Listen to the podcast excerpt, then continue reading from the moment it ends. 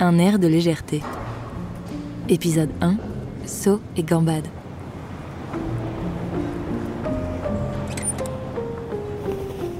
Allez, hop Une, deux, trois. Oh, euh, un peu plus à gauche. Oui, attention. Oh, vous êtes là Je me fais transporter du camion à la piste. Oh, is oh ça un peu, mais il y a pire. Quoi Qu'est-ce que, qu'est-ce que vous dites? Est-ce que je suis quoi? Une chaise à porteur Non, je ne suis pas une chaise à porteur, non. Mais non, non, non plus, je ne suis pas non plus un tuyau de pompier. Oh, vous ne devinez pas Mais enfin, je suis une barre d'obstacles. Et je suis là pour le saut Hermès. Aïe Ah, me voilà par terre. Eh, une faute d'inattention peut-être, mais elle a bon dos, l'inattention. Enfin, façon de parler. Oh, mais voilà qu'on me porte à nouveau. Hey, Edith Ça chatouille Ils s'y sont mis à deux en plus. Euh, C'est pas que je sois lourde.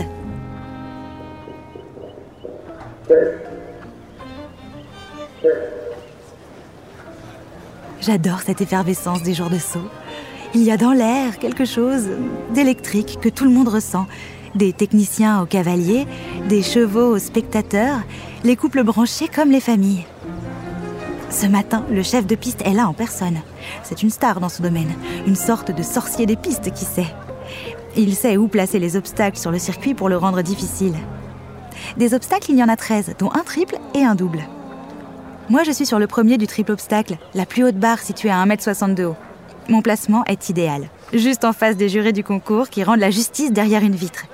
Tout le monde croit qu'ils sont aux premières loges, mais je vous assure que j'ai la meilleure place. Attendez, chut, pas de bruit. C'est un moment clé. Un à un, les cavaliers font le tour de la piste à pied avec leur entraîneur. Ils viennent en reconnaissance, ils comptent les foulées entre chaque obstacle, ils mémorisent le parcours et élaborent des stratégies. Le but du jeu est de faire le tour du circuit le plus rapidement possible sans faire tomber aucune barre. Oh, voilà qu'il me tapote et me soupèse. Bon, c'est vrai que je ne suis pas vilaine. Peinte tout en blanc d'abord. Ah, ça chatouille un peu. Puis ornée de motifs rouges, stylisés, avec deux barres bleues pour conclure. Le moins qu'on puisse dire, c'est que je suis vernie. Et puis estimer mon poids, c'est montrer qu'on connaît son art.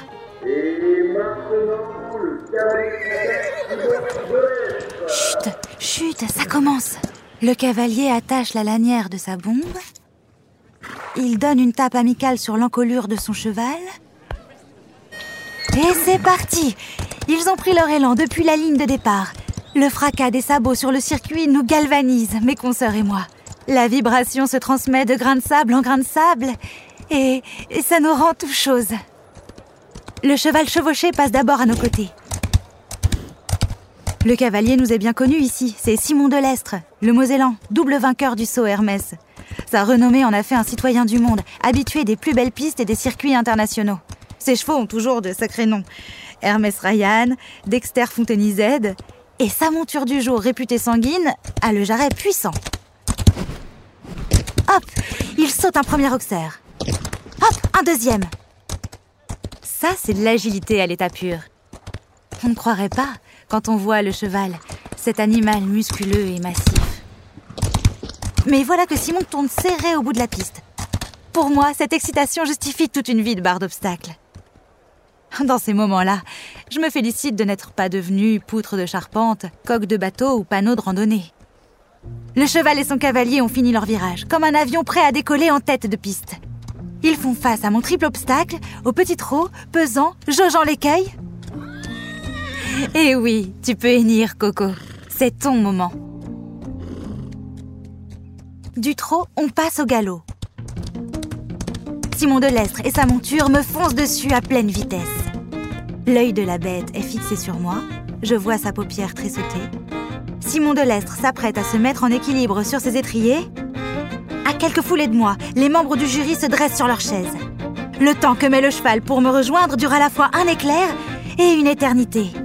Il faut le voir s'élancer vers moi. Il faut m'imaginer serrer les dents, que je n'ai pas, qu'enfonce vers moi ce colosse qui, au dernier moment, ralentit.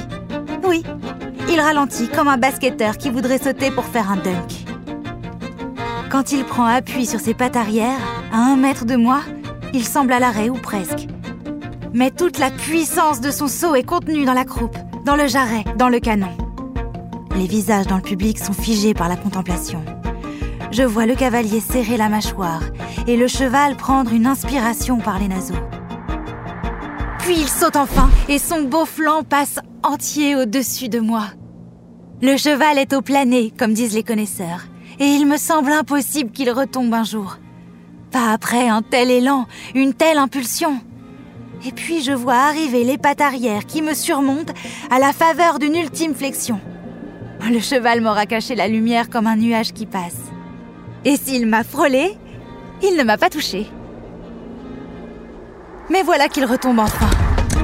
Ouf Je n'y croyais plus. Comme quoi la légèreté n'est pas une question de poids, plutôt de point de vue.